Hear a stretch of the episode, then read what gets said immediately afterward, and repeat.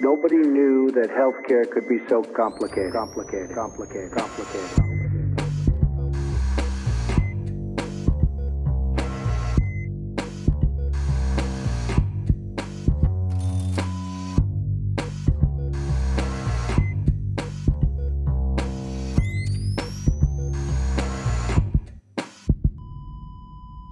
Salut und herzlich willkommen zu Gesundheit macht Politik Episode 91. Wir laufen also auf die 100 zu. Haben wir auch noch nichts überlegt. Mit der Aufnahme am 12. Dezember 2021, am dritten Advent. Yeah. Wieder am Mikrofon für euch die Podcast Public Health Physiotherapeutin Claudia Czernik. Namen Claudi. Hallo. Und natürlich auch der Podcast an der Impffrontarzt Pascal Nulderik. Hi Pascal. Moin. Und natürlich euer erschöpfter Podcastpfleger Philipp Schunke. Salut oh. allerseits. Was erwarten denn unsere Hörerinnen heute? Ja, erstmal, wir haben heute keine Erwartungen. Äh, ich habe jetzt ganz schnell hier noch was hingetippt. es gibt was zum Corona-Expertenrat, zum GKV-HIS-Report und im Interview sprechen wir mit Sophie Gepp über die Weltklimakonferenz oder auch COP26. Ja, alles andere ist offen und Überraschung.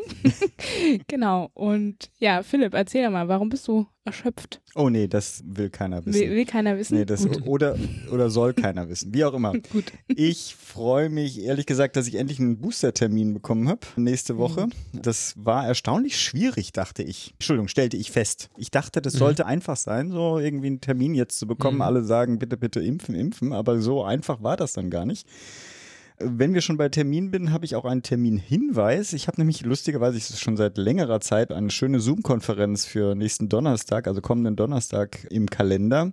Mhm. Und zwar am 16.12.19 Uhr und zwar mit den Doppel-GMP-Freundinnen. Also es ist eine MedWatch-Sprechstunde. Also ich nehme deswegen mal an, gehostet von der Nicola Kurt und zwar mit der Nathalie Grams. Und zwar Thema, worauf fußt die Impfkritik in Pandemiezeiten? Das Lustige, wie gesagt, ich habe den Termin schon ewig drinstehen, aber habe nie nachgeschaut, dass da drin steht, bitte um Anmeldung und schickt eine E-Mail an. Ich habe euch mal den Link zu der Ankündigung als auch die E-Mail-Adresse in die Shownotes reingepackt für die Leute, die sich noch dazu gesellen wollen. Genau, soviel zu mir. Und keine digitale Weihnachtsfeier haben, wie ich parallel. Leider. Aber gut, schließ mich mal an, nämlich mit hm. der freudigen Nachricht, dass in Berlin Schnee liegt. Lag. Oder eher lag, ja. Also jetzt, wir haben tatsächlich so ein paar Mini-Schneemänner und Frauen im Garten, die lassen jetzt schon ganz schön arg die Schultern hängen, aber passend zu dieser winterlichen Stimmung sitze ich hier voll gegessen auf meinem Stuhl. Ja, ich habe nämlich heute mich an Apfelstrudel selber machen probiert und es ist gar nicht so schlecht mhm. geworden. Genau. Und ich glaube, nachher ziehe ich mir noch so einen schönen Märchenklassiker rein. Da freue ich mich schon. Rheinische für Assenbrödel, oder was? Ja, das gibt's auf jeden Fall immer, aber das gucken wir immer zusammen in der Familie, kurz vor Weihnachten. Ah, ja. Das, genau. Aber das kann ich, glaube ich, auch schon auswendig, tatsächlich. Pascal, wie geht's denn dir? Ja, ich impfe sehr viel mal wieder. Das äh, habe ich jetzt eine ganze Zeit lang gar nicht so publik gemacht, weil ich, naja, seit ja August in der Haushaltspraxis bin und da jeden Mittwoch Vormittag impfe und jetzt waren es mal weniger im August und jetzt wurden es mal wieder mehr sozusagen an Personen, die auch eine Impfdosis haben wollten. Und dann kam so zunächst dazu, dass wir gesagt haben, naja gut, dann machen wir jetzt mal so einen Impfnachmittag für alle, die jetzt so ad hoc wollen. Und dann ja, ist jetzt meine Donnerstagnachmittagssprechstunde auch noch zur Impfsprechstunde geworden. Und äh, mittlerweile, oder seit, naja, zwei Wochen haben dann sozusagen die Heidelberger Ärzte schafft sozusagen auch gesagt, naja, okay, wir müssen, das Land macht das Kreisimpfzentrum nicht wieder auf, auch wenn ja mhm. sozusagen mhm. der Deal eigentlich war, dass der Bund die deshalb finanziert, weil die Länder sie in Standby halten. Aber ich glaube, das hat in den wenigsten Bundesländern, außer vielleicht Bayern und NRW, gut geklappt. Da muss man traurigerweise sagen, dass so zwei viel gescholtene Länder das wenigstens auf die Kette gekriegt haben. Berlin weiß ich nicht, vielleicht auch. Da gibt es ja auch einige Impfzentren, die noch laufen. Mhm. Ne? Ja, zwei, aber genau, in vielen da Ländern hat das, Termin. Genau. genau, aber in vielen anderen Ländern hat das, naja, war das, war das eher nix. Und haben dann also selbst quasi Impfstellen, ja, um es nicht Zentrum zu nennen, eröffnet, weil die auch viel kleiner sind. Und da habe ich dann, also Montag hatte ich einen quasi regulären Praxistag, Dienstagvormittag habe ich eine, da geimpft, dann nachmittags so gearbeitet. Mittwoch habe ich in der Praxis geimpft, Donnerstag habe ich in der Praxis geimpft, genau, Freitag nix und dann heute war ich wieder in der Impfstelle und Samstag hätte ich auch noch gekonnt, habe ich ja gesagt, das, äh, das reicht jetzt hier.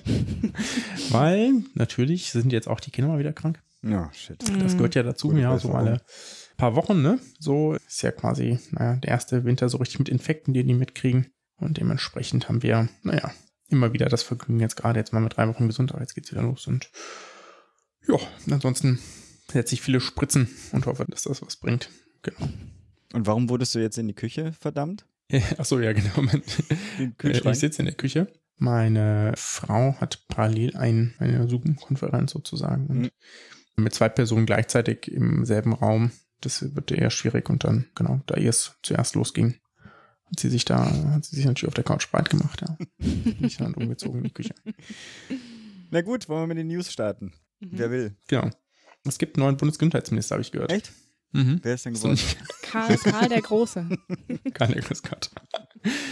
Ich äh, zitiere einfach mal Scholz. Der sagte nämlich bei der Vorstellung seines Kabinetts oder der SPD-Minister für das Kabinett, korrekt zu sein, die Pandemie sei noch lange nicht vorbei.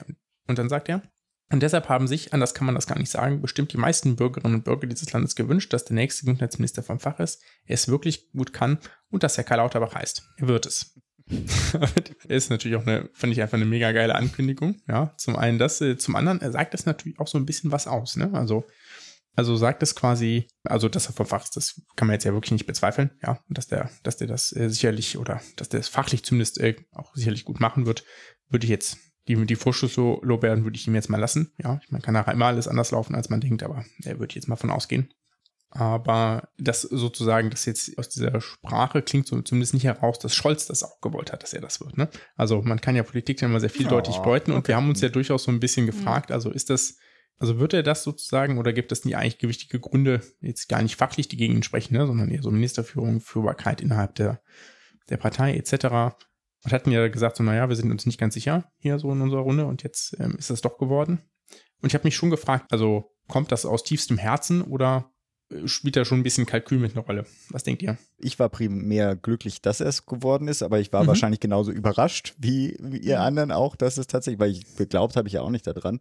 Ich finde die Besetzung der Staatssekretäre eigentlich ähm, ganz spannend. Das wird ja immer so ein bisschen oder es gibt Kommentare, die in die Richtung gehen, dass äh, sozusagen dadurch Kontrolle auch ein bisschen in das Ministerium reinkommt. Ich habe mhm. eher das Gefühl, zumal es ja zwei auch wieder vom Fach sind. Also das sind ja auch renommierte GesundheitspolitikerInnen, also Sabine Dittmar und Edgar Franke falls äh, wir das noch nicht gesagt hatten, dass das eigentlich eine weitere Stärkung des Gesundheitsministeriums darstellen könnte und vielleicht auch eine sozusagen im, im Sinne von dem die Lücke schließend, die du ja auch benannt hast, also im Sinne von, mhm.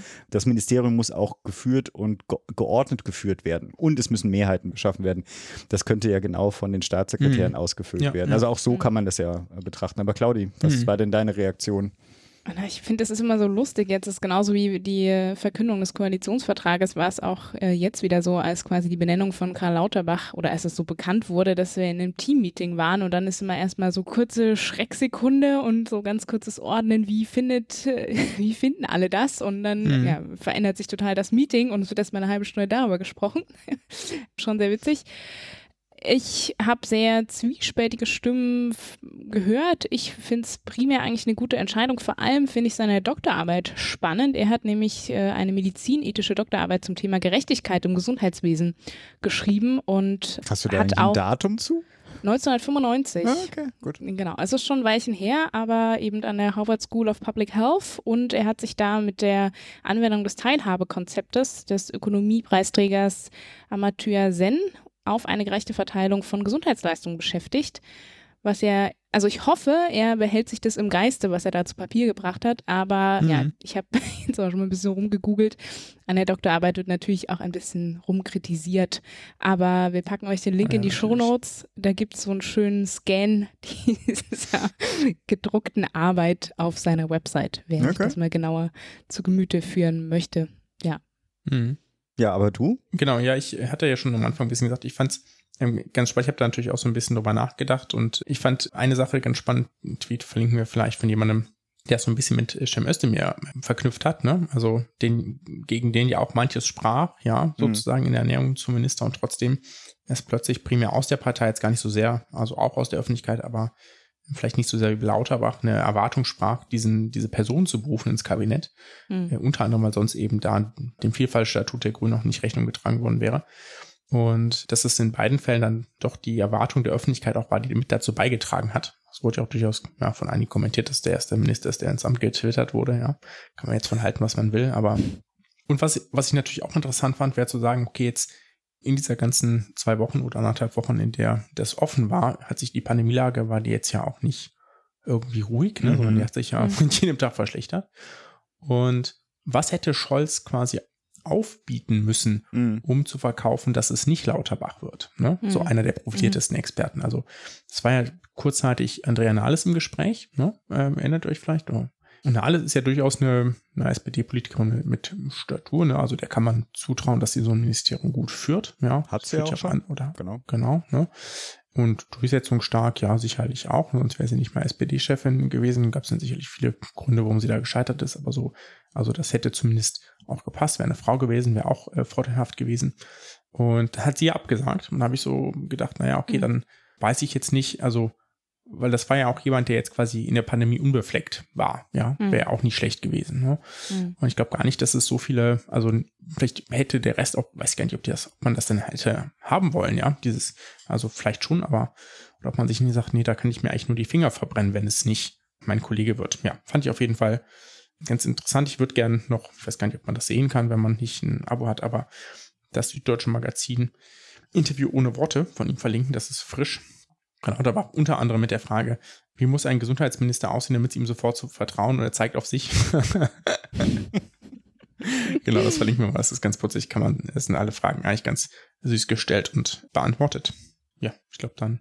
Bleiben wir gespannt. Also ich meine, Genau. der Mhm. Punkt, der auf jeden Fall mit ihm verbunden wird, dass natürlich eine, die Erwartungen auch höher sind. Bei allen Mhm. anderen wäre es so, naja, okay, man schaut mal, was jetzt kommt, aber jetzt ist natürlich, was auch immer kommt, das muss jetzt schon auch gut sein. Und deswegen äh, glaube ich, also werden die nächsten Wochen natürlich sehr spannend. Ich finde, ehrlich gesagt, wenn er, nehmen wir jetzt mal an, auch die heiße Pandemiezeit als Minister übersteht, dann finde ich ja vor allem spannend und das ist auch sozusagen Verweis auf die Doktorarbeit ein bisschen, was er denn sonst macht. Also was, wenn man so total. einen gesundheitspolitischen Hintergrund hat und auch so einen systemischen Public Health Hintergrund hat, finde ich natürlich schon spannend. Was sind denn jetzt die ersten Prioritäten, die er dann in seinem Haus ansetzt? Insofern, es Mhm. wird bestimmt spannend werden und damit schließen wir, glaube ich, auch die Lauterbach-Ecke jetzt. Oder? Ja, ganz Ah, der kurz. Ja, große und doch noch Fragezeichen. Karl der Große? Ja, genau, weil du, du hast noch einen guten Punkt angesprochen. Ne? Das ist natürlich schon auch ein Risiko, wenn man mit solchen Erwartungen Klar. in ein Amt startet. Mhm. Ne? Weil nachher passiert irgendwas doch nicht, ja, oder er muss sich dann doch, also ich meine, er ist jetzt viel als Mahner aufgefallen, jetzt ist er im Ministerium, jetzt muss er auch Zuversicht verkünden, ja. das ist etwas, was er vielleicht dann erst noch ein bisschen in Slang lernen muss dafür, ja. Und zwangsläufig werden irgendwann Sachen schiefgehen, die, für die er gar nichts kann, aber die er trotzdem zu verantworten hat, eben weil man da eben letztverantwortlich ist. Und dann hoffe ich einfach sozusagen, dass da nicht direkt irgendwie alles überall her hereinbricht, nur weil auch Sachen passieren, die nicht optimal sind. Aber ich ja. weiß gar nicht, ob das die Sollbruchstelle ist. Also ich für, für mich steht jetzt sozusagen als nächstes eigentlich an, wir brauchen, ist jetzt auch eine Diskussion wert, aber sozusagen angenommen, es gäbe einen Konsens darüber in der wissenschaftlichen Community, dass härtere Maßnahmen oder noch härtere Maßnahmen jetzt gebraucht werden und er die fordert. Und die aber sozusagen Mhm. keine Mehrheiten im Kabinett dazu findet. Und was passiert denn dann? Dann ist sozusagen der Widerspruch zwischen ihm als mit seiner äh, Selbstverständnis als Wissenschaftler und Forderer auf der einen Seite und natürlich dem Minister, der sich der Mehrheit Mhm. des Kabinettes unterwerfen muss. Und dann ist natürlich bei so einer Person ja auch die Frage, naja, okay, dann sagt er halt, nee, also ich brauche die extra Lorbeeren des Ministerpostens nicht. Ich bin auch damit zufrieden, als Wissenschaftler ernst genommen zu werden. Mhm. Also insofern, ja, es bleibt spannend. Ich versuche jetzt mal nicht den Abschluss zu Karl dem Großen zu machen. Vielleicht hat einer von euch Lust für ein Schlusswort. Ja, das ist übrigens, ne, das ist geklaut. Also Zitat, das ist die Zeit-Titelseite. Ah ja, sehr Die schön. fragt Ja. Karl der Große, genau, können wir vielleicht auch noch verlinken. Eignet sich übrigens auch So gut viel als zu. Geschenkpapier. Ja. Du meinst, ich soll jetzt die Zeit mehrmals holen, damit ich die Titelseite häufiger als Geschenkpapier benutzen nee, kann? nicht die Titelseite. Ich benutze die Zeit immer gern zum Geschenke einpacken. Und ja, das reicht. Eine natürlich Ausgabe reicht eigentlich für das ganze Jahr. Verschenkst du nicht viel. Claudi, du darfst versuchen, den, den Schwenk zu deinem nächsten Thema hinzubekommen. Genau, wir schließen Lauterbach ab und starten in die richtigen News. Was auch immer richtig und falsch ist. Genau, ich starte mit einer Nachricht, die bei mir ja sehr viele Fragezeichen im Kopf und irgendwie auch Wut im Bauch hat entstehen lassen. Zumindest, ich, ja, wahrscheinlich nur in meiner Bubble gab es in der letzten Zeit sehr viel Aufruhr um Änderungen im GKV HIS-Report. Was ist das überhaupt? HIS steht für Heilmittelinformationssystem der GKV, also der gesetzlichen Krankenversicherung. Und da werden sozusagen auf Grundlage von Heilmittelschnellinformationen für Deutschland Berichte nach gesetzlicher Grundlage, also SGB 5, Paragraph 84, sozusagen reported, quartalsweise und die dienen dazu, um Trends in der Heilmittelversorgung darzustellen für die Berufe Physiotherapie, Ergotherapie, Logopädie und Podologie. Und die sollen eben das Versorgungsgeschehen abbilden, bilden Mengenentwicklung ab, Anzahl Verordnungen beispielsweise, Anzahl der Behandlungseinheiten, aber auch Umsätze, Zuzahlungen und so weiter. Und dann eben auch im Vergleich zu den Vorjahren jeweils im Jahresbericht. Und die Zahlen basieren auf den Abrechnungsdaten aller gesetzlichen Krankenkassen. Ja, was ist jetzt passiert? Es gab da einige Verwirrung quasi um den Bericht aus dem vierten Quartal 2020. Denn wenn die Zahlen dieses Berichtes stimmten, hätten da Physiotherapeuten pro Behandlung 51 Prozent mehr verdient als im zweiten Quartal 2020.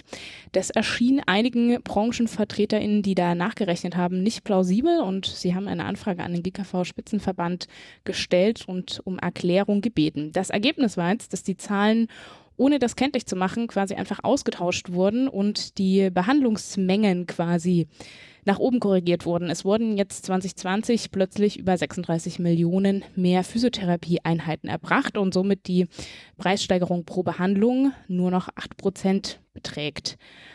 Es wurde zu der Anfrage auch eine Rückmeldung gegeben. Der Fehler wurde jetzt behoben und es wurde sich auch dafür entschuldigt. Was ist aber das Problem an der Sache? Also erstens ist es, dass es nicht zum ersten Mal so passiert ist. Also es gab nicht nur in diesem Bericht Korrekturen, die kommentarlos durchgeführt wurden. Das ist schon mehrfach dieses Jahr passiert.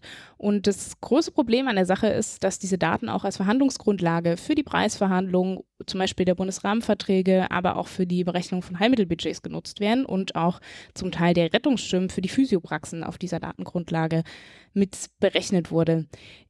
Ich muss dazu sagen, ich habe mir jetzt nicht das Wochenende Zeit genommen, da alles nachzurechnen. Ich habe meine Quellen, verlinken wir auch in den Shownotes und ich kann mir an dieser Stelle auch kein Urteil über das weitere Ausmaß der Ungereimtheiten bilden. Aber mir ist es wichtig, das einfach mal publik zu machen an der Stelle, weil es nicht das erste Mal ist oder häufig auftaucht, dass die Datenlage im Heilmittelbereich echt problematisch ist und Daten, die nicht repräsentativ sind, die zum Teil fehlerhaft sind, die nicht vollständig sind, diese eben als Verhandlungs- und Berechnungsgrundlage genutzt werden und das möchte ich an dieser Stelle einmal dick und fett kritisieren und auch dazu aufrufen, dass quasi nicht nur die Versorgungsforschung in diesem Bereich gestärkt wird, sondern eben auch die Datenerhebung. Punkt. Ich bin mit meinem Monolog ich, äh, am Ende. Schwierigkeiten dir zu folgen, aber ist vielleicht auch ein kleines Nerd-Thema, aber also ich meine, ich habe es auch bei der Recherche zu meiner Masterarbeit immer wieder gemerkt. Dieser Heilmittelbereich ist zum Teil einfach ein blinder Fleck, was gute Kennzahlen angeht. Und das ist einfach ein riesengroßes Problem, weil dann politisch auch kaum Forderungen abgeleitet werden können, wenn man eben überhaupt nicht weiß, was da eigentlich passiert. Das mhm. ist eigentlich das, was ich zusammengefasst damit sagen möchte. Ja, ich hätte tatsächlich auch nochmal eine Heilmittelerbringer Privatfrage, aber das können wir vielleicht nach dem Podcast. ist mir gerade so eingefallen, als du referiert hast. du Rücken oder was? Äh, das auch, aber das könnte ich mir selbst. Nee, es geht eher äh, um was äh, Administratives bei der Verordnung. Aber vielleicht äh, am Ende der Aufzeichnung. Genau. so, dann kommen wir zur nächsten News. Der Corona-Expertenrat. Oder ich weiß gar nicht, hat der schon einen offiziellen Titel? Ich, soweit ich weiß nicht, ne? Es gab auf jeden Fall ja den. Wir nennen den jetzt so. Das, wir setzen den Namen. Wir setzen, setzen ja einfach Corona-Expertenrat. Genau, Scholz hat das ja auch extra gesagt. So, er will jetzt da im Bundeskanzleramt so eine feste Runde von Experten, die ihn da beraten bei der Corona-Politik. Das hat es ja ganz lange nicht gegeben und nicht. Genau, auf jeden Fall hat er das gemacht. Es gibt, ähm, die Welt hat auch, glaube ich, als erstes darüber berichtet und auch diese vollständige Liste gehabt. Da man das nicht einsehen kann, gibt es da, verlinken wir noch was, wo man die lesen kann. Und dann gab es natürlich kurz Aufregung, Überraschung, dass sowohl Professor Drosten als auch Professor Streeck drin sind, die ja jetzt nicht immer der gleichen Meinung waren bezüglich verschiedener Maßnahmen in der Pandemie, um es neutral auszudrücken. Und vielleicht kann man mal ganz kurz so ein bisschen auf die Liste gucken, weil die ist tatsächlich, also in den meisten Artikeln werden nur irgendwie fünf Leute genannt, aber es sind 19 Personen, also jetzt nicht gerade zu wenig, ja. Genau, es sind, ich habe das jetzt nicht genannt, vier Virologen oder Virologinnen, nämlich Drosten Streeck, dann auch Mertens, also der STIKO-Chef, ja, mhm. der auch jetzt nicht von allen Guten gelitten ist, ist ja auch Virologe und Frau Brinkmann, Titel habe ich mir alle weggelassen, die sind ja fast alle Profs.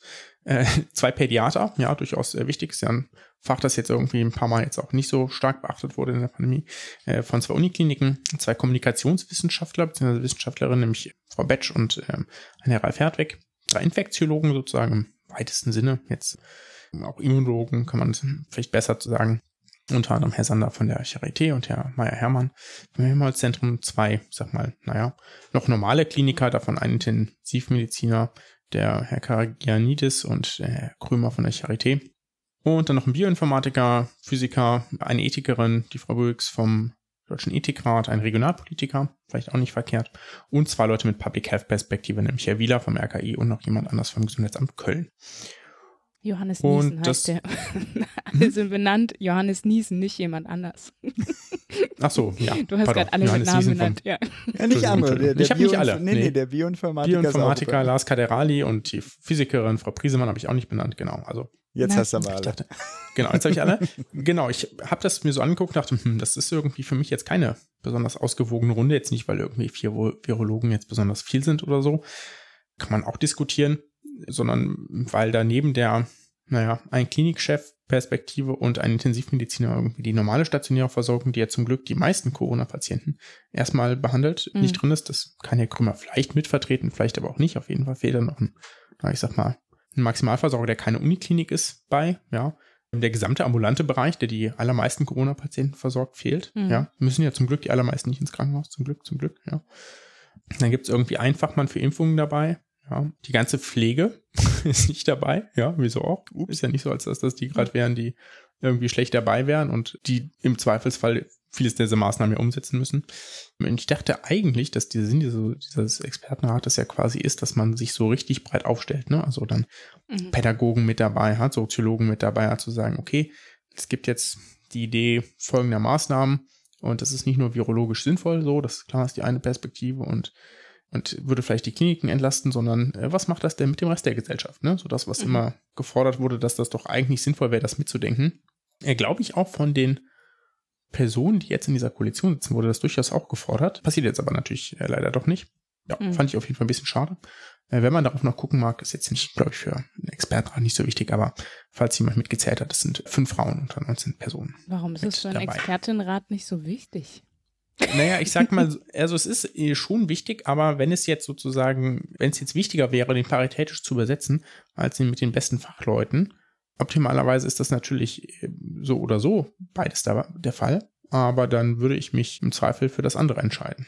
Aber wir können ihn ja ExpertInnenrat nennen, wenn wir schon den Namen genau, setzen. Genau, ne? und also zum Beispiel, man hätte ja auch als Klinikerin ja durchaus auch noch Frau Ado nehmen können. Dann wären mal nicht nur drei Leute von der Charité dabei oder vier. Ich weiß gar nicht, mhm. wie viele das allein von der Charité sind, sondern noch jemand von anderen Kliniken. Und es gibt ja auch dann Leute, die im ambulanten Bereich viel gemacht haben für Corona. Ne? Also da gibt es ja durchaus äh, einige Ärztinnen, die man hätte nehmen können. Ne? Die äh, Impfzentren aufgebaut haben, Teststationen aufgebaut haben. Ne? Mhm. Oder vom Deutschen also Pflegerat. Deutschen Pflegerat. Ne? Also es gäbe, hätte sicherlich eine ganze Menge Gelegenheit gegeben, kompetente Frauen als Expertin in diesen ExpertInnen Rat zu berufen. Aber, und auch eine ganze Menge andere Disziplinen, aber derzeit mhm. nicht gewünscht. Dann Claudi. Gut, wieder. genau. Ich mache weiter. Ja, irgendwie touchiert es auch so ein bisschen Corona tatsächlich. Und zwar möchte ich kurz hinweisen, der OECD Health at a Glance Report 2021, also auf Deutsch kurz übersetzt Gesundheit auf einen Blick ist erschienen und er gibt immer einen sehr guten Überblick quasi auf das Gesundheitssystem, Versorgung der kompletten Bevölkerung und ja, bildet zum Beispiel auch die Anzahl der Todesfälle ab und die, in dem, ich zitiere jetzt, steht quasi auch, die Covid-19-Krise hat direkt und indirekt zu einem Anstieg der erwarteten Zahl der Todesfälle im OECD-Raum um 16 Prozent in 2020 und im ersten Halbjahr 2021 beigetragen. Die Lebenserwartung sank in 24 von 30 Ländern, für die vergleichbare Daten vorliegen. Und am deutlichsten ging sie in den USA mit minus 1,6 Jahren und Spanien minus 1,5 Jahren zurück. Deutschland ist da, hat sich relativ wacker geschlagen. Da gab es nur einen Rückgang um 0,3 Jahren der Lebenserwartung. Und der Report zeigt aber auch, dass sich die Pandemie auf die psychische Gesundheit gravierend ausgewirkt hat. In den meisten Ländern, für die Daten verfügbar sind, ist die Prävalenz von Angststörungen und Depressionen jetzt mehr als doppelt so hoch wie vor der Pandemie. Und insgesamt lautet das Fazit des Reports, die Gesundheitssysteme im OECD-Raum müssen dringend gestärkt und für künftige Krisen gerüstet werden. Ich habe auch oder würde quasi in die Shownotes auch einen Link packen zu dem Sonderbericht für Deutschland. Also es gibt für einzelne Länder so Sonderberichte. Da sieht man ganz gut die Kennzahlen der Bevölkerungsgesundheit für 2021. Haben wir was Positives heute eigentlich? ja, Pascal, deins ist doch gar nicht so unpositiv, oder? Mein nächster Punkt meinst du? Mhm. Ja, weiß ich nicht. Hängt von der Perspektive ab, würde ich sagen.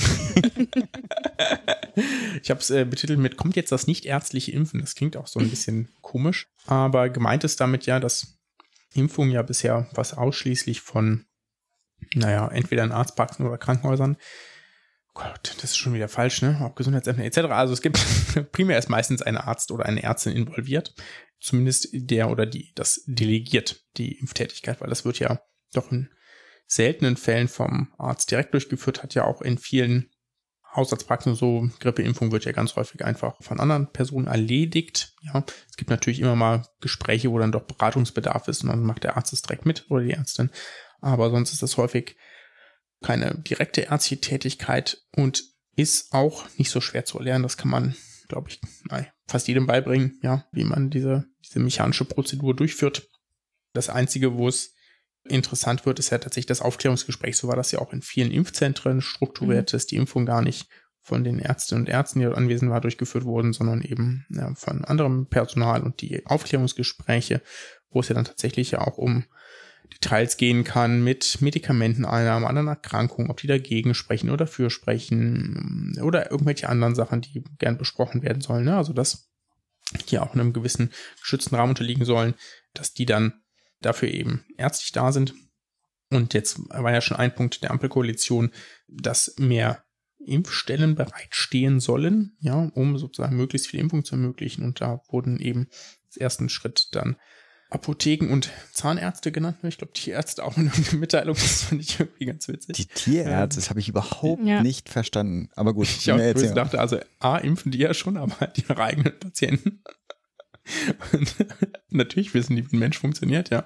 Ich meine, die haben sich ja auch mit äh, irgendwie Anatomie von Primaten beschäftigt, ja. Das ist jetzt irgendwie nicht so weiterhin der Weg, aber also, dass die jetzt irgendwie, die sind jetzt ja auch nicht über das Land verteilt, dass das so viel mehr Sinn macht als die Apotheken. Also, das habe ich, naja, egal. Okay, äh, kommen wir wieder zum äh, eigentlichen Punkt auf jeden Fall, sagen wir mal, Apotheken und Zahnärzte sollten das auch mitmachen. Und überraschenderweise waren natürlich die ärztlichen Berufsverbände weitgehend dagegen. Ja.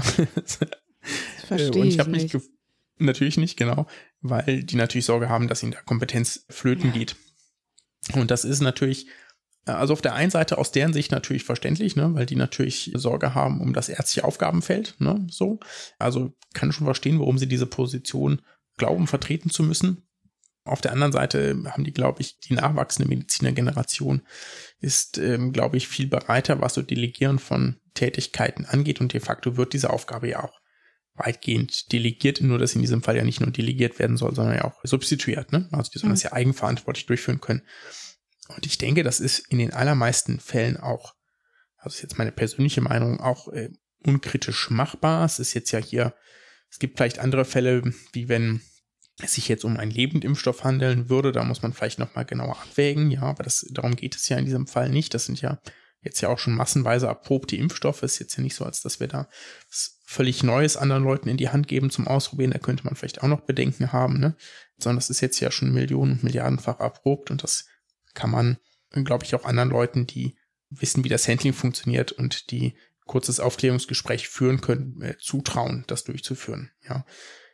Ich bin total gespannt, wie das äh, rechtlich umgesetzt wird, weil äh, denen ist natürlich dann auch aufgefallen, nachdem sie diesen Plan gefasst haben, den äh, Koalitionären, dass das ja gar nicht so einfach geht, weil es lange braucht, bis sowas umgesetzt ist und dass das primär mhm. erstmal über Delegationen von Ärzten laufen soll. Also dass quasi Ärzte, Apotheken die, diese Impfverantwortung delegieren, mhm. dabei aber in der Hoffnung bleiben und äh, also zum Beispiel Ärzten oder auch Zahnärzte. Und ich bin sehr gespannt, wie das funktionieren wird. Ich habe mich auch gefragt, ob Zahnärzte nicht schon längst bestellen dürfen, weil ich zumindest in, aus Heidelberg Zahnarztpraxen kenne, die auch impfen. Habe mich aber gefragt, ob dann da zum Beispiel jemand ist, der Mundkiefer-Gesichtschirurg dabei ist. Ne? Der hat dann ja auch direkt auch ein Medizinstudium noch gemacht und äh, deswegen sozusagen Impfstoff bestellen konnte. Naja, also mhm. ihr seht, äh, genau. Aber es wird auf jeden Fall nicht ganz so einfach und es wird auch möglicherweise nicht in der Woche vor Weihnachten werden, wo die dazukommen, sondern es ist natürlich, wir sind ja in Deutschland, ja, geht nicht alles ohne Bürokratie und da muss die Verordnung erst stimmen und dann muss die Anbindung an die Apothekensysteme stimmen und an die Impfmeldestelle vom RKI etc. etc.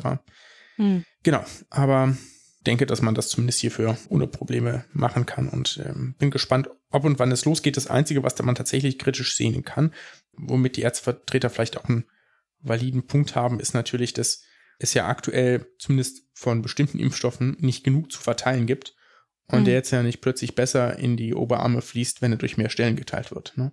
Also mhm. das ist natürlich schon korrekt, aber ich weiß jetzt ja nicht, ich habe mir nicht angeguckt, wie die, die Lieferbestände oder die, die Lieferankündigungen sind. Ja, wenn sich das Problem löst, dann wäre das ja auch kein Hindernis mehr. Ich kann in dem Kontext vielleicht noch ergänzen, ein wunderbares Interview. Mal sehen, ob ich zu faul bin, das rauszusuchen im Deutschlandfunk mit der Christine Vogler, also der Präsidentin des Deutschen Pflegerates die sich tierisch darüber aufgeregt hat, über die äh, Veterinärmediziner vor allem und sozusagen die Frage in den Raum stellte oder eigentlich die Forderung in den Raum stellte, warum denn nie daran gedacht wird, die Delegation dann auch auf die Pflegekräfte zu, also gerade auf die ambulant tätigen Pflegekräfte äh, zu erweitern, weil die ja tatsächlich bei der Zielgruppe, die relevant ist, tagtäglich vor Ort ist, im Gegensatz zu dem, keine Ahnung, Tierarzt auf dem Land.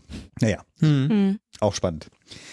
Na gut, dann würde ich sagen, ab zum Interview.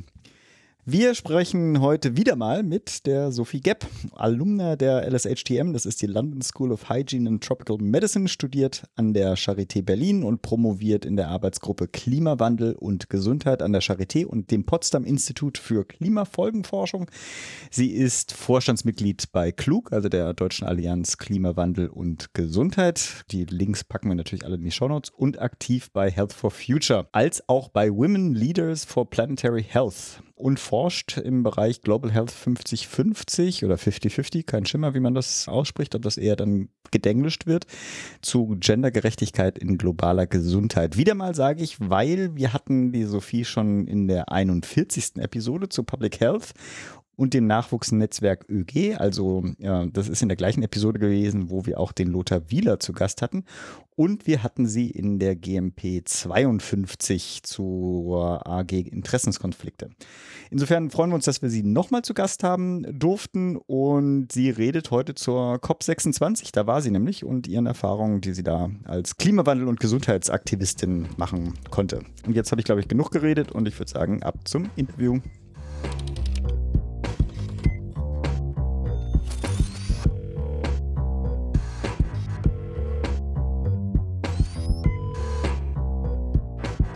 Sophie, jetzt haben wir ja ganz viel zu dir erzählt, aber erstmal fangen wir an mit Hallo. Hallo. Schön, dass du wieder dabei bist. Ja, nach dieser ganzen eindrucksvollen Auflistung ist es ja auch wenig überraschend, dass du ja auch bei der jüngsten Weltklimakonferenz der COP26 in Glasgow dabei warst. Bevor ich Claudi zu Wort lasse, eine Frage von mir zu Beginn. Wie ist das überhaupt auf so einem großen Gipfel? Ich sehe ja nur die Fernsehbilder. Also ganz banal, wie orientiert man sich da in dem Trubel? Wie organisiert man seine Treffen etc.? Ja, also erstmal muss man sich das bisschen vorstellen wie so ein großes, große Konferenz, große Messegelände wirklich. Mhm. Also man kommt rein. Dieses Jahr hatten wir sehr lange Schlangen und sehr lange Security. Vielleicht noch mal kurz: Dieses Jahr wurde auch jeden Morgen einen äh, Schnelltest gemacht, den musste man dann registrieren und vorzeigen. Und dann geht man so ein bisschen wie so durch, durch so eine Airport Security durch. Mhm. Also muss auch aus seiner Flasche trinken, um zu zeigen, dass das irgendwie Wasser ist. Und dann geht man weiter durch und dann gibt es so verschiedene Bereiche auf der COP. Es gibt Bereiche, in denen so Side-Events stattfinden. Es gibt den Bereich, in dem die Verhandlungen stattfinden, also die großen Plenarräume, aber auch so kleinere Räume, die man buchen kann für kleinere Gesprächsrunden. Mhm. Die können auch verschiedene AkteurInnen quasi buchen. Mhm. Und dann gibt es auch noch so einen großen Bereich, der wirklich ist wie so ein Messegelände, in dem es so Pavilions, also Pavillons gibt, wo dann Länder und internationale Organisationen ja wie so ein Messestand und wie so ein, mhm. ja, so ein Pavillon haben mhm. und dort dann Veranstaltungen machen, Infomaterial vielleicht ausliegen haben, Ab und zu gibt es auch Kaffee, aber tatsächlich nicht so oft, wie man vielleicht denken würde. Und, und Kugelschreiber. Genau, und häufig ist es natürlich, um zu präsentieren, dass viele Länder natürlich total tolle Sachen im Bereich Klima machen. Also das ist natürlich dann auch die, die, Länder Perspektive präsentieren von, sich dann auch. Genau, also genau. Und es ist natürlich auch die Perspektive und der Fokus wird von diesen Ländern auch selber gesetzt. Also Ja. über welche Themen möchten Mhm. sie sprechen, wie stellen sie sich oder vielleicht auch irgendwelche Initiativen dar, etc. Genau, aber es gibt zum Beispiel auch ein Science Pavilion, wo ähm, dann äh, wissenschaftliche Organisationen waren oder auch manche UN-Organisationen haben einen Pavillon, dazu kann ich später nochmal sprechen. Dann aber Genau. trotzdem nochmal, also gibt es sozusagen den, den deutschen Pavillon und da sind auch die NGOs mit drin oder ist quasi der deutsche Pavillon von der Bundesregierung etabliert und dann präsentiert sich auch nur in dieser Art und Weise? Also ich meine, wird die Vielfalt einer Gesellschaft in Regionen abgebildet oder würde man quasi euch, keine Ahnung, in welcher Funktion du dabei gewesen bist, aber sozusagen in dieser Sektion dann auch finden? Also der deutsche Pavillon wird hauptsächlich von der deutschen Delegation oder von Deutschland irgendwie kuratiert und organisiert. Die gehen aber häufig zum Beispiel auf die Jugendorganisationen in Deutschland zu und fragen, ob sie ein Panel gestalten möchten oder in Kooperation quasi ein Panel gestalten möchten Mhm. oder Mhm. sprechen möchten etc. Genau, aber ich, ich glaube, die Hauptorga liegt da schon bei der, bei der deutschen Delegation. Mhm. Genau, also und dann kann man sich halt jeden Tag überlegen, was mache ich jetzt? Setze ich mich jetzt in Verhandlungen, wenn das denn möglich ist? Also am Anfang des Gipfels war es auch so, dass der Zugang zu den Verhandlungssälen deutlich eingeschränkt war für die Zivilgesellschaft, wo natürlich dann auch entsprechendes Feedback aus der Zivilgesellschaft kam, verständlicherweise. Also man hat, es gibt verschiedene Badges, heißt es, also so Pässe, also Mhm. man hat verschiedene Mhm. Farben, da gibt es ein Farb Farbkodierungssystem und verschiedene Arten, was für eine Rolle man auf dem Gipfel hat und de dementsprechend kann man halt auch bestimmte Sachen, bestimmte Räume hat man Zugang oder nicht. Mhm. Also Mhm. zum Beispiel, Zivilgesellschaft hat eigentlich schon Zugang zu den Verhandlungsräumen. In den ersten drei Tagen, wenn ich das richtig verstanden habe, da war ich aber noch nicht da. Ich bin nur für die zweite Woche gekommen.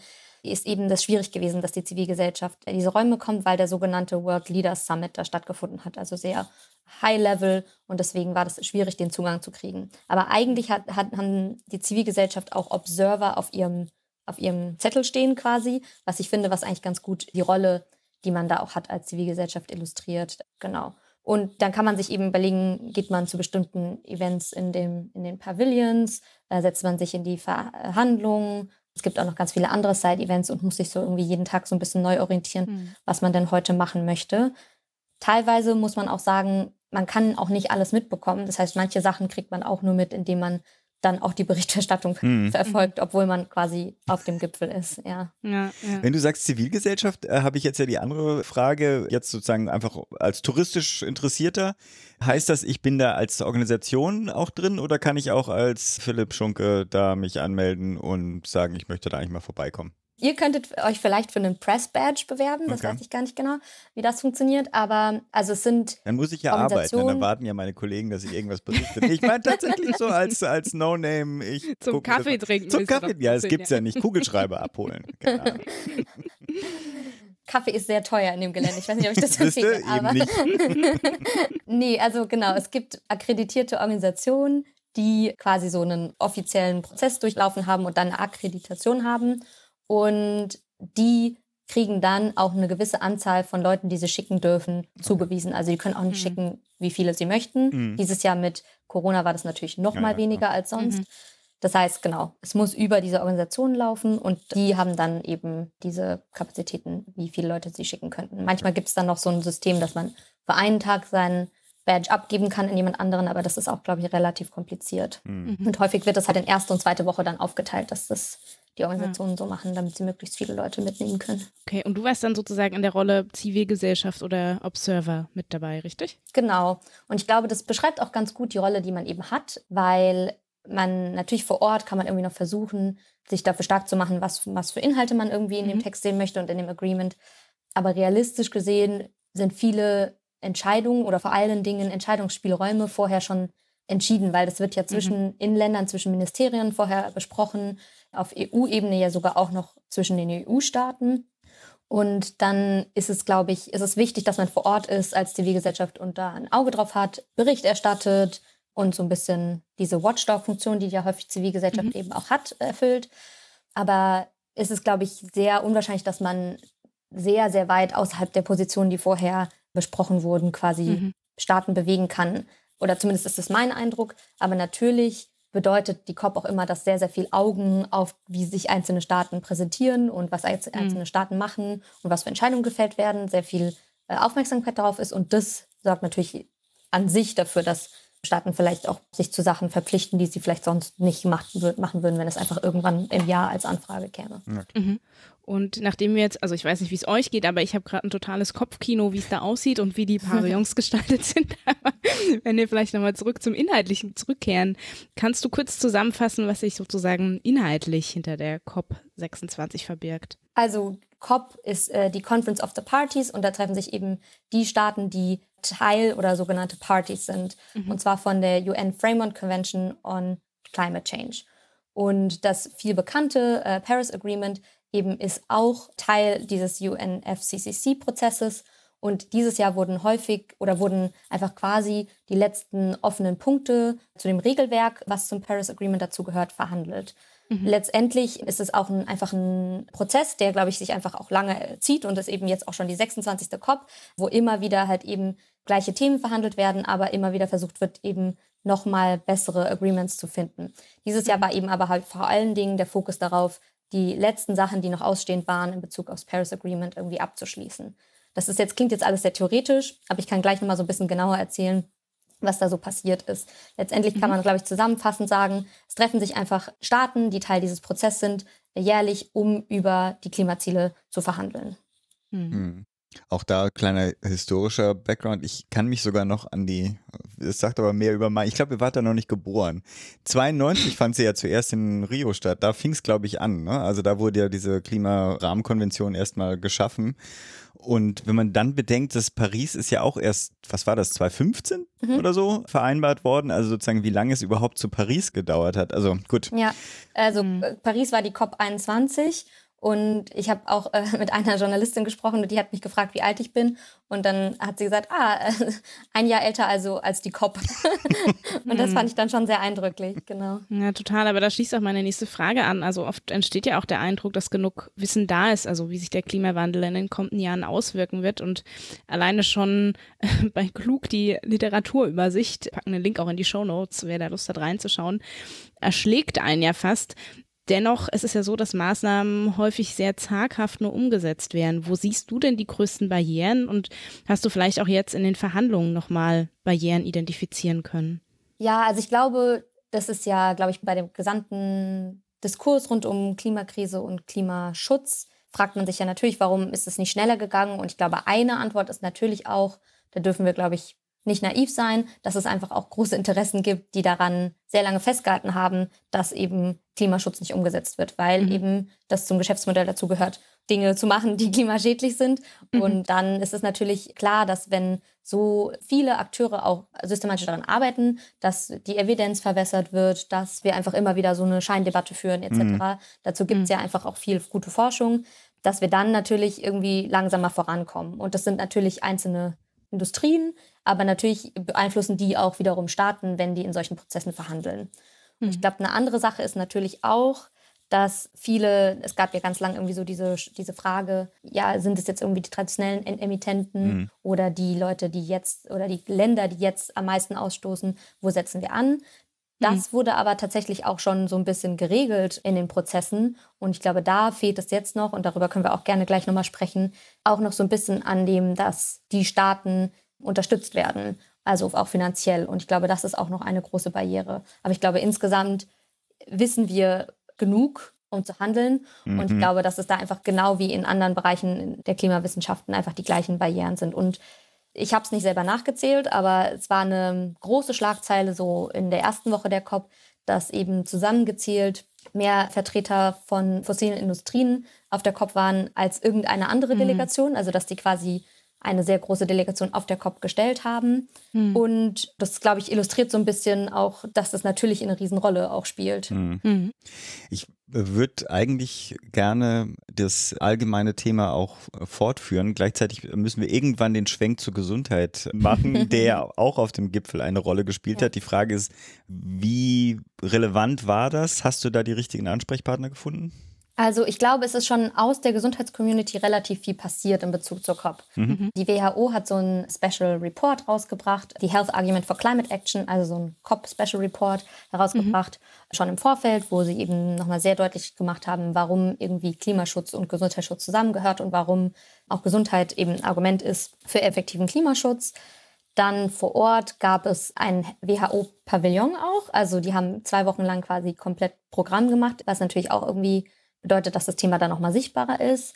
Und es gab das COP26 Health Program, was zusammen von der UK Presidency, von Healthcare Without Harm und von der WHO gestaltet wurde. Und das war eine Aufforderung an die Länder, sich zu klimaneutralem und klimaresilienten Gesundheitswesen zu verpflichten.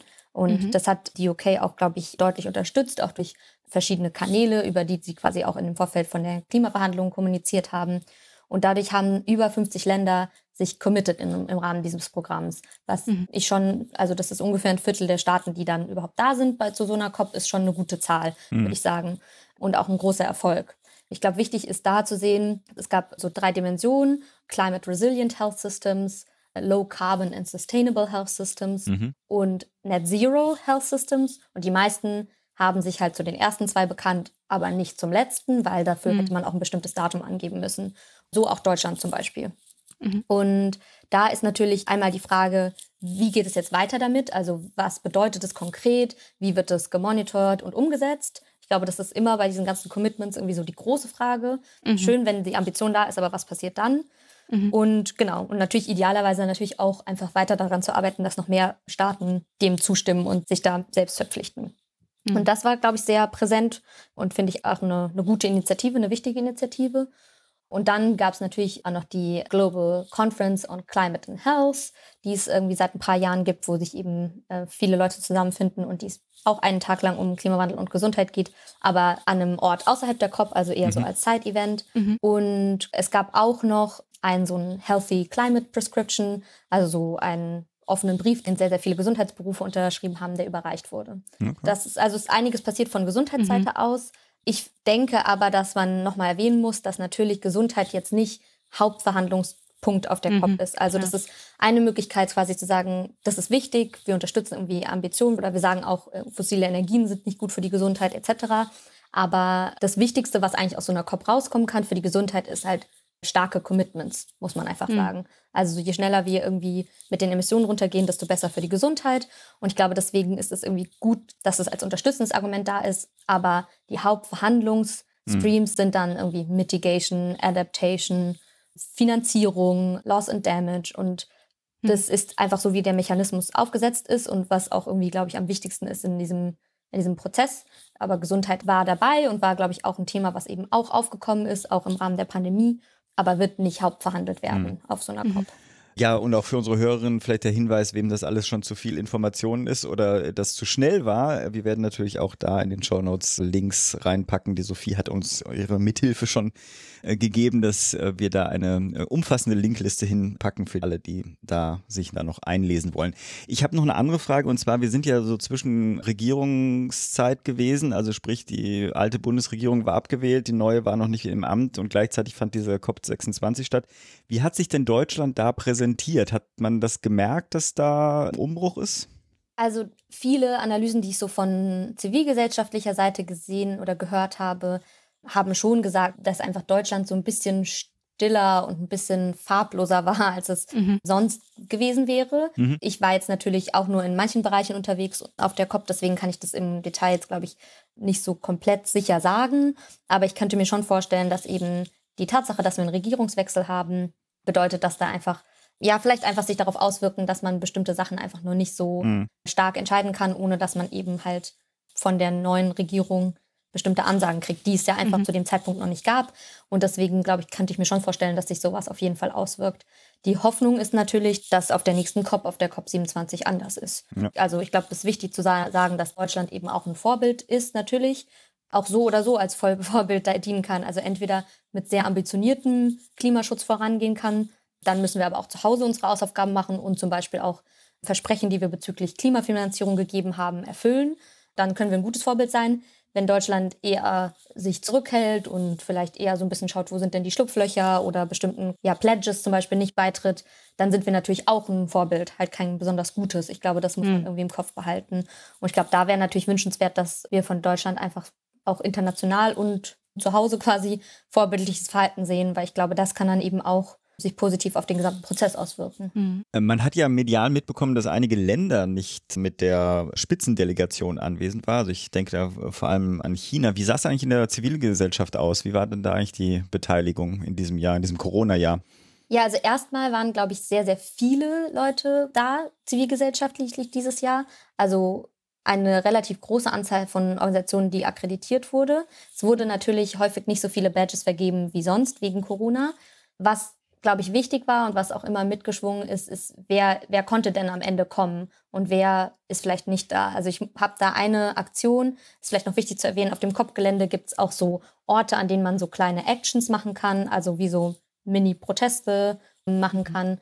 Und wenn man einmal übers Kopfgelände läuft, dann hat man mm, oft mindestens einen davon gesehen weil das einfach kontinuierlich stattfindet und häufig von der Zivilgesellschaft auch genutzt wird, innerhalb diesem Raum solche Proteste zu machen. Die müssen dann angemeldet sein und bestimmte Regeln befolgen. Aber genau, aber es gibt diese Möglichkeit. Und eine war, dass quasi ein leerer Stuhl hingestellt wurde, als Symbolbild dafür, wer alles nicht kommen konnte.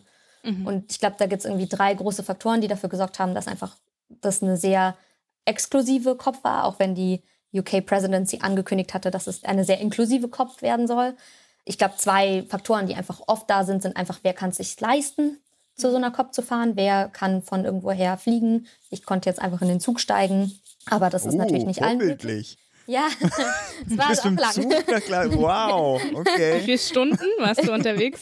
Auf dem Hinweg irgendwie so 16 oder so und auf dem Wow. Rückweg waren es leider mehr als 24, weil es ein bisschen Chaos gab. Aber Bin mal gespannt, wie du nach Ägypten kommst. Ja, das werden wir verfolgen.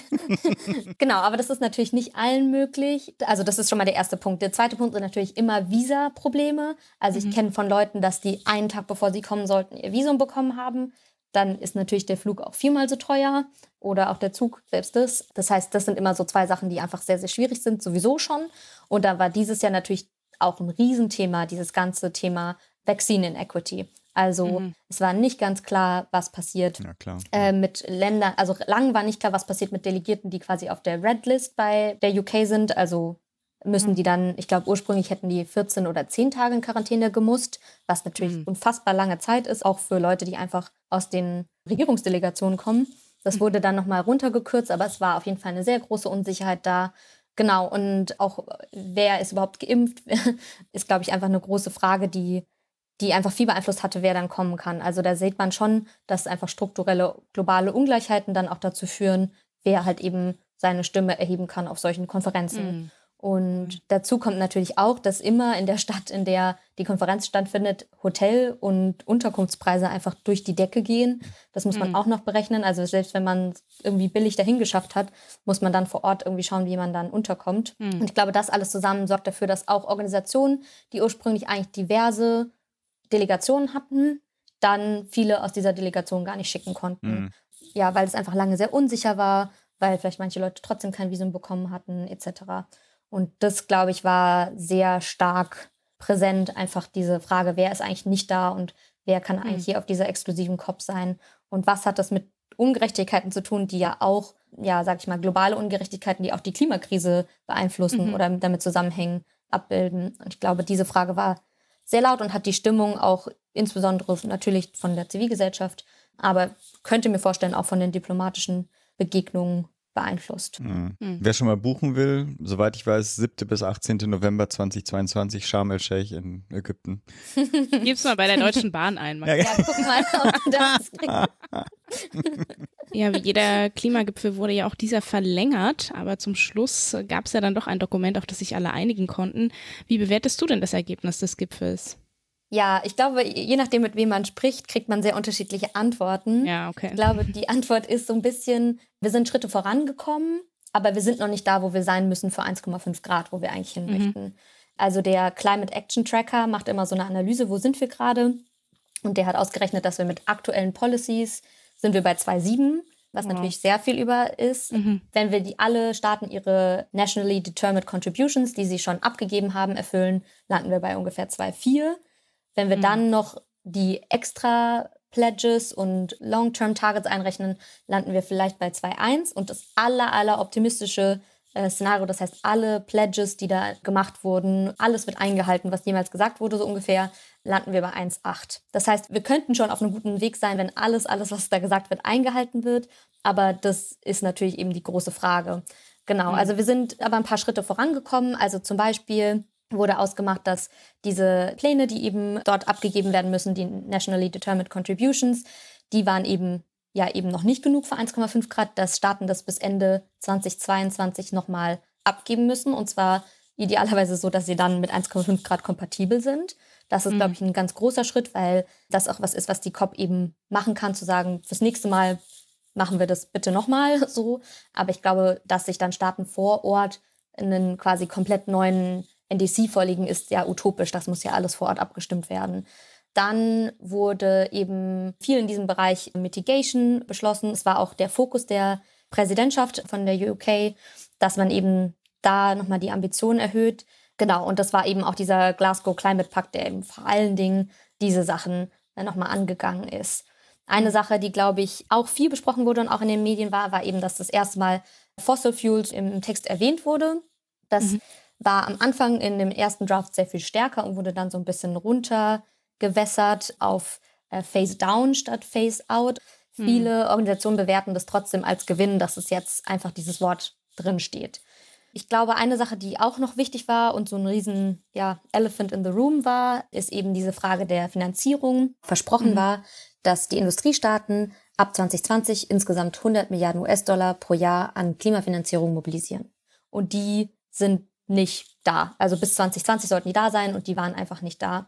Und das ist natürlich so eine Sache, wo sich natürlich Länder des globalen Südens vor allen Dingen irgendwie gesagt haben, also zu Recht gesagt haben, wo ist, wo ist das Geld, was versprochen Hm. wurde. Und wenn Hm. man das vergleicht, der Schaden durch die Hochwässer in Rheinland-Pfalz und NRW sind ungefähr 30 Milliarden. Also das ist noch nicht mal krass viel Geld. Das reicht auf jeden Fall auch nicht global für alles das, was äh, an Schäden gemacht wird. Aber es ist halt eben auch so ein bisschen, werden denn Versprechen eingehalten? Und in dem Fall wurde das nicht eingehalten, aber es wurde jetzt neu verhandelt, dass es eben jetzt eingehalten werden soll und über die nächsten Jahre kommen soll. Und ich glaube, das war eben halt auch eine Sache, die eben sehr, sehr deutlich und präsent war. Das ist das sogenannte auch, also das sogenannte Loss and Damage zum Beispiel auch. Dafür wird eben auch immer, also das sind die Schäden, die jetzt schon durch Klimawandel verursacht werden. Und da ist natürlich Mhm. die große Frage, wer zahlt es? Hm. Und das gemeinsam, dass, dass eben da wenig Zugeständnisse von den vor allen Dingen Staaten des globalen Nordens kamen und das gemeinsam mit der Tatsache, dass dieses 100 Billion Goal nicht erfüllt wurde, hat natürlich auch irgendwie dafür gesorgt, dass da gewisser Unmut entstanden ist und das verstehe ich auch. Dennoch hat man sich eben auf viele Sachen im Bereich vor allen Dingen Mitigation geeinigt und die ja, die Hoffnung ist jetzt, dass halt COP27 eben in Ägypten ist und da eben einfach nochmal ein deutlicherer Fokus dort da drauf sein wird, einfach weil eben auch Ägypten da selber einen Fokus drauf haben wird, genau.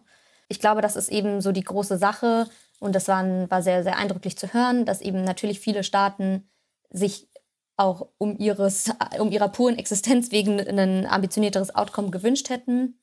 Und da sieht man natürlich auch irgendwie geopolitische Interessen und Machtverhältnisse eben in so einem Mhm. Prozess. Aber ich glaube, dass wir trotzdem ein paar Schritte vorangekommen sind. Nur wir sind halt wirklich noch nicht da, was wir für 1,5 Grad brauchen. Hm. Vielleicht das erstmal dazu. Mhm.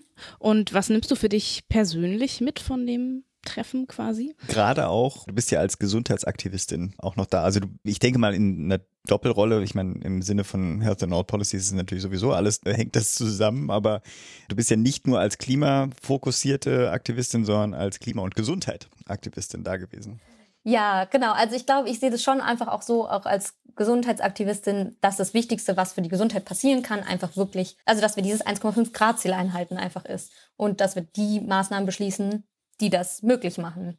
Ich glaube, ich habe auch mitgenommen, dass es schon absurd ist, dass wir in Deutschland irgendwie eine Verlustdebatte führen, wenn da manche Staaten sehr deutlich im Plenum sagen, ihr wisst schon, dass der Unterschied zwischen 1,5 und 2 Grad für uns kein Kompromiss ist, sondern die Hm. Frage, ob wir überhaupt existieren. Hm. Und ich glaube, das halt nochmal, das weiß man, glaube ich, immer theoretisch, aber dort sieht man einfach nochmal sehr deutlich, einfach durch das, was Staaten im Plenum sagen, aber auch, was die sehr, sehr starke und tolle Zivilgesellschaft irgendwie immer wieder an Stimmen sehr, sehr laut macht. Also wie ungerecht es ist und wie stark Ungleichheit und Ungerechtigkeit auch verstärkt wird durch die Klimakrise. Also es gibt sogenannte Constituencies, da findet sich die Zivilgesellschaft nochmal in verschiedenen Gruppen zusammen und die haben mhm. auch einen Status, dass sie dann zum Beispiel manchmal im Plenum auch was sagen dürfen und dort beitragen können und sich eben so organisieren. Das gibt es zum Thema Women in Gender, Pharma, Youth NGOs, Environmental NGOs, Indigenous Peoples. Gibt es einfach verschiedene sogenannte Constituencies und die hatten am letzten Tag nochmal die Möglichkeit, sehr viel Raum im Plenum einzunehmen. Ein sogenanntes People's Plenary gab es da. Und da fand ich nochmal sehr, sehr eindrücklich, einfach auch die verschiedenen Perspektiven aus verschiedenen Ländern zu hören und was das wirklich einfach bedeutet in der Realität mhm. für die Leute. Und ich glaube, das nehme ich auf jeden Fall sehr, sehr stark mit. Und gleichzeitig nehme ich natürlich mit, dass das Beste, was ich machen kann zu Hause, ist dafür zu sorgen, dass eben halt Deutschland seine Versprechen einhält und seine Rolle dort und seine Verantwortung wahrnimmt. Und ich glaube, das so gekoppelt nehme ich so mit nach Hause für mich. Ja, super, danke. Also ich bin immer noch ein bisschen overwhelmed von den ganzen Eindrücken und habe echt ein Kopfkino, wie diese Konferenz aussah. Vielleicht noch eine ganz kurze Frage an dich zum Abschluss. Vielleicht kannst du in einem Wort zusammenfassen, wie zufrieden bist du denn mit dem aktuellen Koalitionsvertrag wow. okay, auf Bundesebene? Na, zufrieden oder nicht zufrieden? also. Gut, schön, schlecht, du kannst dir was aussuchen, aber vielleicht nochmal knapp, wenn du schon Gelegenheit hattest, sozusagen reinzulesen. Ich würde es mit einem Satz oder zwei Sätzen versuchen. Ich glaube, ein Wort okay. nicht ganz hin. Ich glaube, es ist ein bisschen ähnlich wie mit der COP. Also es ist ja der ambitionierteste Koalitionsvertrag im Bereich Klima, den wir je hatten. Aber mhm. es ist leider auch nicht genug. Also wir sehen da gute Schritte, den Kohleausstieg zum Beispiel drin. Aber alles in allem reicht es nicht. Ich glaube, die Hoffnung, die ich so ein bisschen habe, ist, dass es nicht nur Tipping Points im Klimasystem gibt, sondern auch Tipping Points in Bezug auf Klimaschutz. Und dass die Geschwindigkeit diesbezüglich auch noch zunimmt. Und das hängt natürlich auch mit dem gesellschaftlichen Druck, der dahinter steht, zusammen. Mhm. Also wir sagen Schritte nach vorne, aber wir sind auf jeden Fall noch nicht da, wo wir hin müssen. Das gilt für, glaube ich, das COP-Outcome und für den Koalitionsvertrag gleichermaßen. Ja, ich glaube, es waren sieben Sätze, aber das lassen wir. aber ein wunderbarer Abschlusssatz, oder? Also ich finde schon. Ja, ganz lieben Dank dir für diesen Input, für deine Zeit und vielleicht bis bald mal wieder, spätestens zur COP 27 vielleicht. Danke und viel Kraft und bleib gesund und danke für dein Engagement. Mach's gut. Vielen Dank euch. Tschüss. Tschüss. Tschüss. Ja, herzlichen Dank nochmal an die Sophie und gleichzeitig noch nicht ganz verabschiedet, weil sie hat noch eine Kleinigkeit vergessen und die hat sie uns dann später noch nachgeschickt. Insofern nochmal ganz kurz die Sophie zu Wort kommen lassen. Im Rahmen des People's Summit for Climate Justice, der von der Zivilgesellschaft am Rande der COP organisiert wurde, hat Health for Future auch das People's Health Hearing koorganisiert. Ziel war es, denen, die keinen Zugang zur COP haben, aber deren Gesundheit schon am meisten von der Klimakrise betroffen ist, zuzuhören und Klimagerechtigkeit und Gesundheitsgerechtigkeit zusammenzubringen. Und damit sind wir durch mit unserer heutigen Episode. Und wer meldet sich freiwillig für den Abschied? Machst du das, Claudi? Wo du jetzt so äh, schon so motiviert bist von Apfelstrudel? Ob ich noch was aussprechen kann. Ja, und an dieser Stelle wünschen wir euch ein frohes Weihnachtsfest, sofern ihr Weihnachten feiert. Ansonsten eine schöne Zeit und einen guten und vor allem gesunden Rutsch in das neue Jahr 2022. Bleibt gesund, macht gesund. Nobody knew that healthcare could be so complicated, complicated, complicated.